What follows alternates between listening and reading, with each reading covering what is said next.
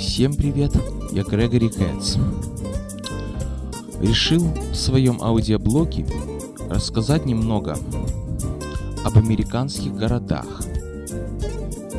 которые я посетил в Америке. Я далеко не профессиональный экскурсовод и совсем не историк. Скажу больше. История, когда учился в школе, не была моим любимым предметом. Правда, потом уже я ее немного полюбил. В Америке она не такая сложная и запутанная, как в Европе, поэтому не проблема ее выучить. Итак, живем мы на северо-востоке Америки, где находится город Нью-Йорк. Это особенное место в Америке. Наш регион называется Северо-Восточный регион. Он является частью того, что называется 13 оригинальных штатов, 13 Original States. Что за такие оригинальные штаты? Это 13 штатов, находящиеся вдоль восточного побережья Америки, где находились самые первые колонии переселенцев из Англии и Нидерландов. Далее уже стали прибавляться французы, и немцы, и другие национальности. А потом уже большее количество штатов начало прибавляться. В результате появилась страна, которую мы знаем как Соединенные Штаты Америки. Сегодня я вам буду рассказывать о городе, который называется Филадельфия. Ну, во-первых, это самая первая столица Америки, потом уже Нью-Йорк, потом уже Вашингтон. Может быть, я что-то путаю и не договариваю. А в частности, кому-то это первая столица Америки, а для нас это самый ближний город к Нью-Йорку. Не населенный пункт, не поселок городского типа, а город, ближайший к Нью-Йорку. В Филадельфии мне довелось побывать за всю свою бытность четыре раза, и я считаю, что это очень мало. Три раза я туда ездил на экскурсии. Один раз удалось поехать общественным транспортом. Рассказываю все по порядку. Итак, самый первый раз мы поехали в Филадельфию летом 96 -го года.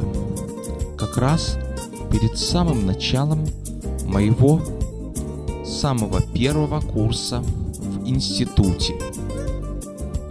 Для меня это было, конечно, время золотое. Более того, поездку мы выбрали просвет между тем, как я брал подготовительный курс, не истории, правда, а математики, и когда уже начинался полным ходом семестр.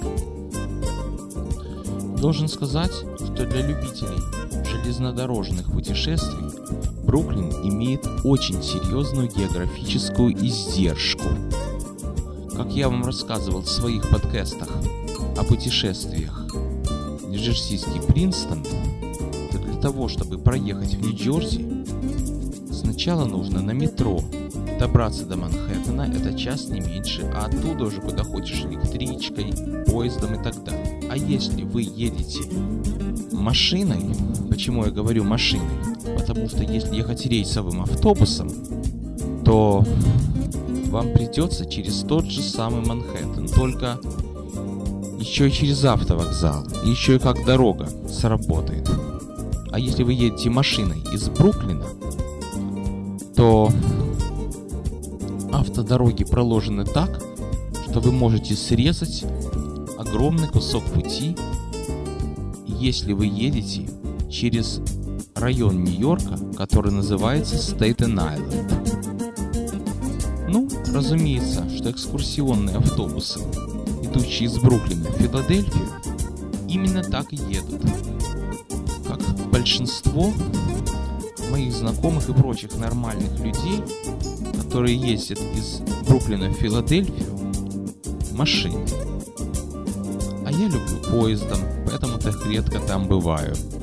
Значит, из Бруклина мы попадаем в район Стейтен-Айленд через Веризана Нэрроуз Бридж. Это второй по длине мост во всем мире находится в Нью-Йорке. Что такое Стейтен-Айленд? В Нью-Йорке есть пять районов. Бруклин, Квинс, Бронкс, Манхэттен. Это все городские районы. А есть еще район Стейтен-Айленд. Это фактически пригород Нью-Йорка. Но он является частью города, там ходят городские автобусы, там есть даже своя местная железная дорога. О ней расскажу потом. Очень много зелени. И очень часто говорят, что Стейтен-Айленд это легкий Нью-Йорка. И, конечно, там есть пару достопримечательностей исторических. И пляжная полоса.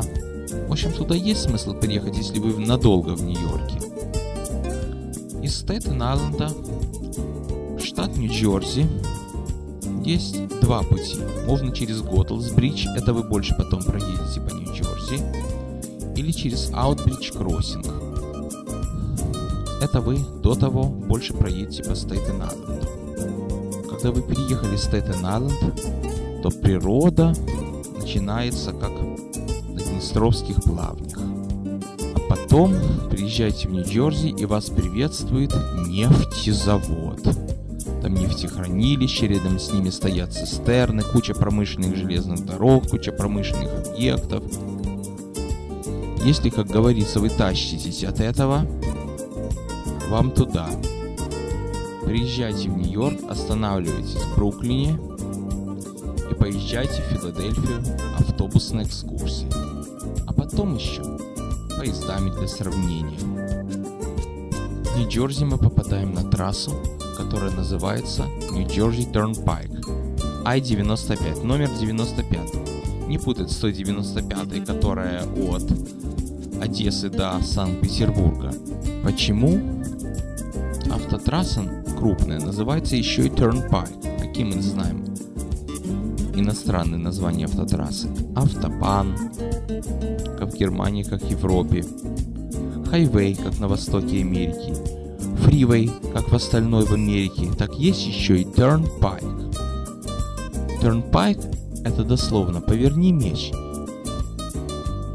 Дороги, как известно, платные, Правда, сейчас там контролирует автоматизированный турникет, подобный тому, что стоит в метро, только этот предназначен для прохода машин, грузовиков и автобусов.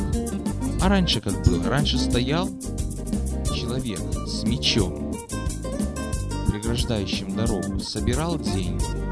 Ему давали деньги за проезд и говорили turnpike, то есть поверни меч. Поэтому дороги так и называются.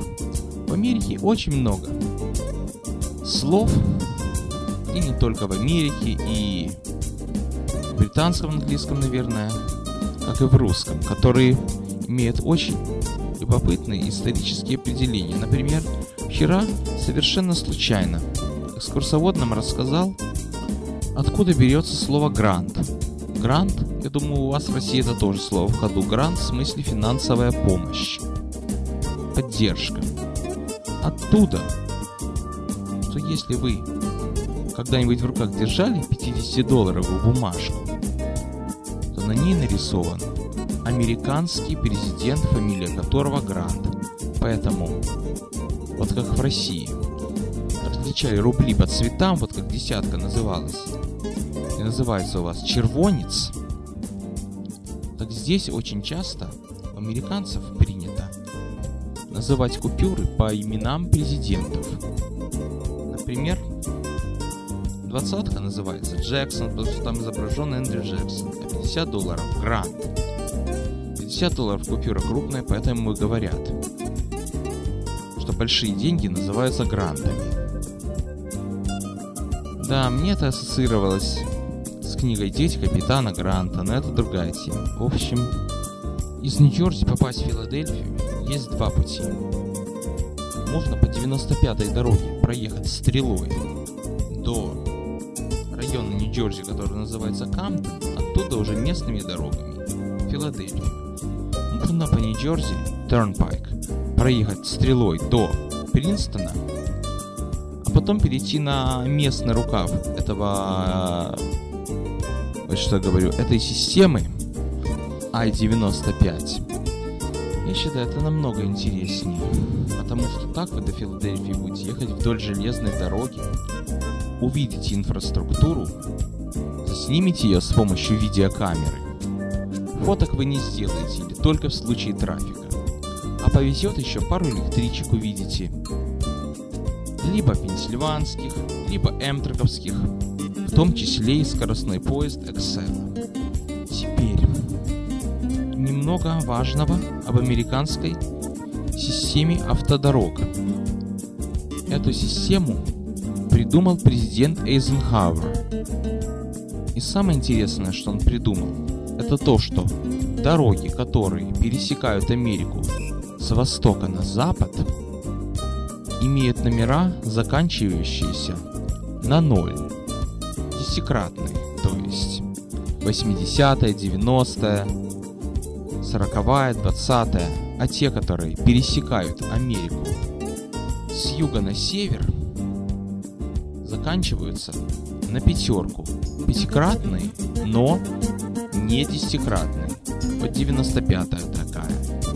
Пятая проходит через всю Калифорнию. 15 где-то посреди Америки. Умная система. А остальные дороги, которые не десятикратные, не пятикратные, более местные. Например, 87-я проходит через весь штат Нью-Йорк. Там этим и заканчивается. 84-я пару штатов проходит и все. А вот пятерки и десятки это дороги, которые имеют стратегическое значение. А именно такое, что, как правило, на пересечении пятерки и десятки строится военная база. Это на случай войны, чтобы можно было быстро, коротко и ясно ответить врагу. Но слава богу, пусть это будет не нужно, пусть это будет так, на всякий случай.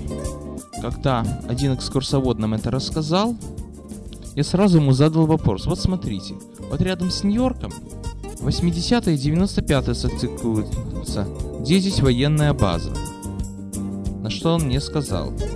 Это вы должны обратиться в Пентагон.